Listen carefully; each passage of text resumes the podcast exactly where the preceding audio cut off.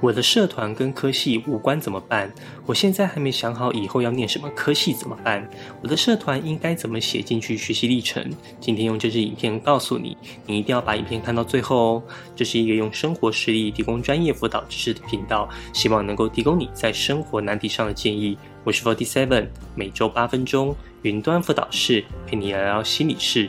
暑假到了，应该蛮多同学都在为这学期的学习历程收尾。最近有同学问我，社团要怎么写进学习历程？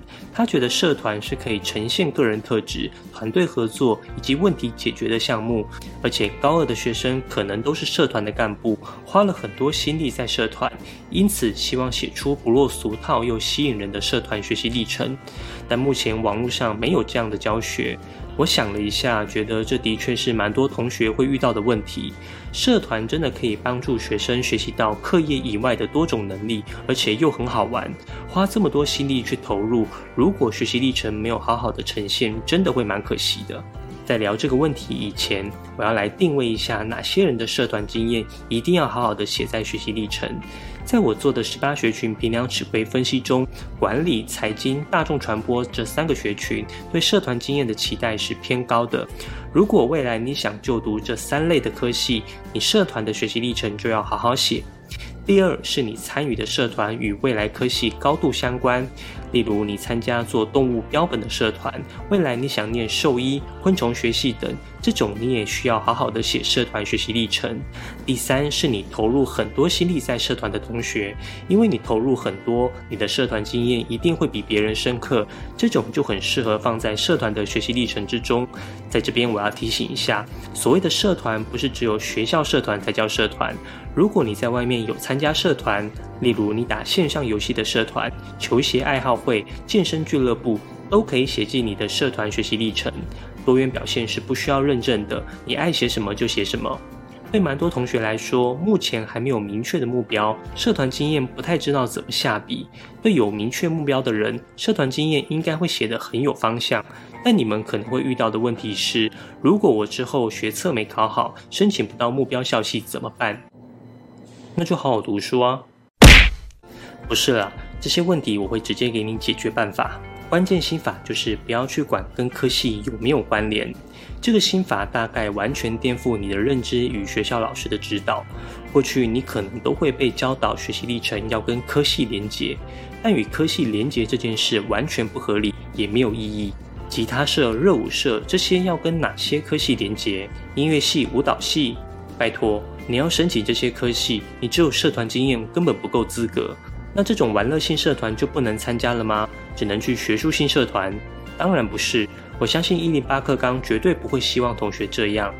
以前我在这支影片教你在社团与科系之间找关联，你有机会去看看下面的留言，一堆人问我参加什么社团跟什么科系有关联。各位，我只是一个高中老师，也只读过教育系。高中也没参加过什么社团，我不可能知道你的社团跟不同科系有什么关联，所以我都只问一个问题：你有什么印象深刻的事吗？这个问题回答出来，大概就可以解决你百分之九十的社团科系连结的问题了。我印象比较深刻的是，有一个学生问我，他高中参加管乐社，要怎么跟辅导相关科系连结？当我问他印象深刻的部分时，就是他指导学弟妹学习管乐的部分。后来我们就把他如何指导的过程写出来，展现他同理心的部分。如果你还想看看我怎么引导其他人，你可以去这部影片的留言区看看。但是当时这支影片是为了帮助高三生已经来不及调整学习历程做的应变方法。如果你是高二甚至高一，其实根本不用这么硬要连接。跟科系连接只会让你受限，未来学测结果谁也抓不准。那现在要做的不是跟科系连接，而是要展现你的个人特色标签。当你的个人标签建立起来，你要去申请任何科系都可以使用。举例来说，你参加电会社，表面上看起来就是跟艺术学群脱不了关系，但当初你可能真的就只是因为兴趣参加的，而且你很投入。这时候，你只要写参加电会社一件印象深刻的事就可以。例如，你为了参加电会社，想跟父母要一台平板跟 pencil，但父母不肯，于是你就跟父母打赌，这次段考进步多少，就跟父母预支今年多少的压岁钱。之后就详细的说明你怎么准备这次段考的过程。你看哦，这段经验跟电会社有直接关联吗？没有吧？大部分都围绕在你跟父母的关系，还有你如何准备段考。光是读书准备、与父母互动等特质，多少科系可以使用？一个社团讲到读书，讲到亲子互动，谁的社团标签会比你更有特色？所以你根本不需要去跟科系连接，好好的写一件印象深刻的事件就好，不需要把自己呈现的太过完美。什么领导能力、团队合作、热心付出等等，这些都不会比你从妈妈手中要到一台平板还要让教授印象深刻。其他跟你无关的事情就不需要铺陈太多，例如花很大的篇幅去介绍这个电会社是干嘛的，什么社团对教授来说都是一样的，完全不重要。另外，也不要什么都写，我们只需要精准的把重点放在一件事，这样才可以让阅读者印象深刻，而且你写起来也会更有方向与深度。这种就是所谓的文案式学习历程写法。这里也跟大家介绍一个学习历程的记录工具，叫 ePeer 共学平台。这个平台有入选一百一十一年教育部校位数源内容与教学软体选购名单。希望同学可以运用这些简便的工具，帮助你完成这学期的学习历程档案。我就把它的影片放在最后面，大家可以自行观看。如果有需要，也可以到我的描述栏去下载。